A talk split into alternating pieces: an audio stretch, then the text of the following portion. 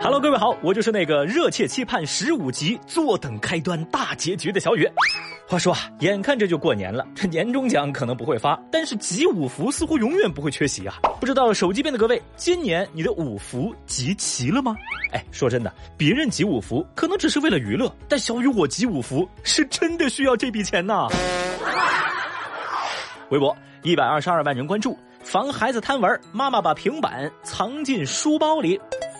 这放寒假了呀，家长和娃又开启了斗智斗勇的模式。日前，江苏淮安一位妈妈为了防止孩子在寒假期间贪玩，就把家中的平板电脑藏进了孩子的书包里头。这位妈妈表示，她对自己这次藏的地方啊非常自信，她相信孩子在这一整个寒假都找不到平板电脑。哦，那。众所周知，学生时代在假期里头，咱最不愿意碰的不就是书包吗？可见这位妈妈的底气和自信那是够够的了，轻轻松松把孩子的想法拿捏了。而正所谓知子莫若母，最危险的地方才是最安全的地方。可以说，这位妈妈的兵法用的是明明白白。同样啊，在微博上，网友们也在惊叹于这位妈妈的明察秋毫，也集体为她的机智点赞。但是在评论区呢，也不乏一些家长默默的表示说：“今天过后，这个地方啊就不再安全了，以后还不得想新招啊？”还有人留言表示：“现在的孩子聪明着呢，我儿子是用查找功能把平板给找出来的。”哎。看完大家的评论，小雨我发现，一到假期，家长跟孩子之间那多多少少是有些斗智斗勇又防不胜防的意思。但不得不说啊，这位妈妈是真心有一手。但凡这孩子有一丢丢想看书写作业的心思，翻一翻书包，哎呦，这就找到了快乐源泉。但怕就怕是在开学前一天赶作业的时候，孩子突然发现了平板电脑，只能够是捶胸顿足、嚎啕大哭，但也无济于事。这时候只能乖乖写作业了。但话说回来啊，同样是寒假作业，在有的孩子里那是噩梦，但在有的孩子眼中啊，那是非救不可的东西。微博二百一十九万人关注，消防员冲进火场帮男孩救出寒假作业。前几天一个凌晨，江苏扬州一个居民家中突然起火，屋内人员发现之后呢，第一时间安全逃出。而当消防员赶到救火的时候呢，旁边那个小男孩特别着急，就跟消防员叔叔说啊，自个儿的书包和作业还在里面呢。那消防员一听，及时的冲进火场，帮助男孩抢救出了书包和作业。在交到男孩手中之后啊，这孩子的情绪瞬间就缓和了。不过这一幕在微博网友们看来，才不是表面那么风轻云淡呢。嗯，大家是七嘴八舌，开始了过度解读。有人就说了吗？我目测啊，孩子的表情是从高兴瞬间缓和下来的吧。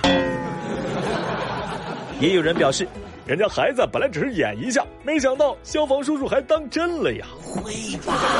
还有的评论则是这样说的。我猜当时小朋友内心的 OS 应该是：我谢谢你啊，消防员叔叔啊，下次请你不要帮我啦。哎，我觉得吧，这条热搜称得上是评论比新闻精彩系列了。我发现大家的假设似乎都是建立在常规的设置之下。你们有没有想过，万一这孩子是个学霸呢？就是那种刚放寒假就把作业写完的学霸。哎，要是从这个角度来看，之前发生的一切是不是就合理了？是不是有种恍然大明白的感觉？我相信啊，大家跟我一样，都曾遇到过一个勤奋到不讲道理的学霸。或许啊，这也真应了那句老话：学霸不可怕，就怕学霸放寒假呀。微博二百四十四万人关注，花一百三十八块找首席，剪完头发之后崩溃大哭。日前，河北保定刘女士的妹妹带着刘女士的女儿赶在年前说去剪头发，结果剪完之后啊，孩子是崩溃大哭。刘女士说，当时花了一百三十八块找了理发店里的首席理发师，结果剪完之后啊，女儿很不满意，说这个新发型像狗啃的一样，伤心的一直蹲在地上哭啊。Oh no！后来啊，她实在没办法，在网上给女儿买了两顶假发，才把她哄过来。现在呢，自己女儿出门啊都戴假发了，烦死了。哎，那么现在问题来了，在女孩眼中像狗啃一样的发型到底是啥模样呢？我想啊，咱通过微博网友们的评论就能管中窥豹。有人在看过之后表示：“什么一百三十八？我十五块钱捡的都比这个好吧？”哦，有人也表示。这是什么呀？洗碗用的钢丝球吗？还有人评论狗啃的都比这个好看呢，关键狗啃的还不要钱呢。会吧？那那那那那！听完这一个个虾仁诛心的评论，我相信各位已经能够脑补出这个女孩那个发型了，对吧？我只能说啊，有时候理发就像一场赌博啊，咱还是吸取教训，对吧？可别以为是首席啊，这头就剪得好。要知道，一个理发店里可能十个首席，九个总监，八个督导，反正除了收银的，个个都是老师，防不胜防。而且啊，你别说小孩了，就连咱成年人，有时候也承受不住这种打击啊。你看，像小雨我这种近视眼儿，一旦遇上了，那是加倍暴击啊！完了。说真的呀，一时之间我也找不到什么合适的语言来安慰这个女孩，我只能说，既然发型没法调整了，那咱就调整心态，换个角度看，咱花了一百三十八，剪了个二百五的发型，这波血赚呐！微博八百七十二万人关注，刘鑫正式上诉。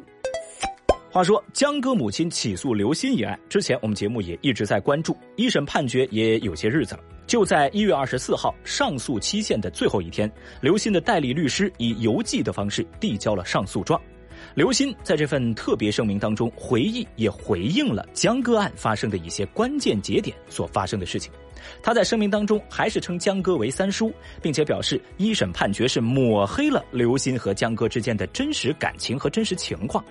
这份声明啊，中间一段的大概意思就是，刘星自称不会作恶，不会害人，愿意做牛做马，孝敬江歌妈妈。他说，如果江歌在世，也不会容忍江歌的妈妈对刘鑫进行网暴。What？最后啊，刘鑫还表示愿意做牛做马，愿意给予江歌的妈妈比一审判决更多的钱，但是以自己现在的能力啊，只能苍白的说一声对不起。而刘鑫的律师还表示，刘鑫正式上诉，但目前他状况不是很好，不便接受采访。另外，律师再次表示，法院的一审判决事实认定是错误的，江歌母亲更是误解了刘鑫，觉得刘鑫是居心叵测。嗯，这位代理律师认为，在江歌案当中，对于刘鑫锁门的认定是争议的焦点，凶手陈世峰为了脱罪，才做出了是刘鑫把门给锁了的供述。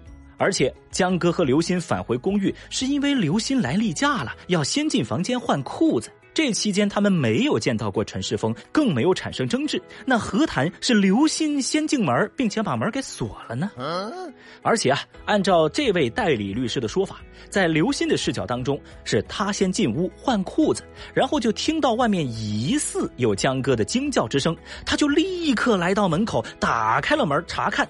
但是门开了大概二十分钟，又很快被一个很大的外力推回来，把门关上了，然后这门就打不开了。刘鑫这时候才掏出了手机报警。哎，说真的，这份声明看的小雨我是血压飙升，我全靠浏览评论区来平复心情，你知道吧？之后呢，江哥的母亲发微博表示，刘鑫上诉在他意料当中，自己将依法应诉。好吧，对于这件事情呢，之前我们节目也聊过很多了，所以今天小雨也不太想多说什么了。主要呢，说多了也不让播，全是哔哔哔。我从未见过有如此厚颜无耻之人。手机边各位如果感兴趣，可以在网上自行搜索查阅。总之啊，看完这份声明，我只想问一个问题：如果我们综合控辩双方的说法，那么在整个事件当中，受害者江哥想开门。凶手陈世峰也想开门，甚至连刘鑫都想开门的情况下，这门咋就偏偏打不开了呢？